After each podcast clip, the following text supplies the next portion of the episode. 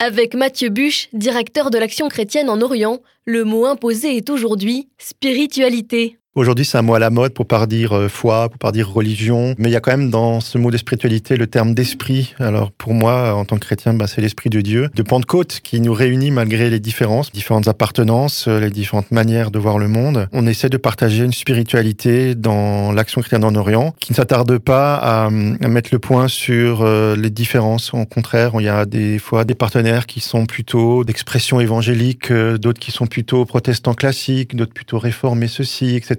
C'est relativiser ces choses-là parce que quand on prie ensemble, et eh bien d'un coup, on est en communion et c'est fort. Pour nous, ça fait notre identité parce que si on en reste à l'aide matérielle, aux flux financiers, aux choses comme ça, on perd notre identité. On perd un peu ce qui fait aussi qu'on va plus loin que les rapports financiers qui des fois mettent les gens dans des déséquilibres. Ceux qui donnent, ceux qui reçoivent. Or, dans la spiritualité, on est tous ensemble enfants de Dieu. On se reconnaît, frères et sœurs. On est dans la réciprocité. On reçoit autant qu'on donne.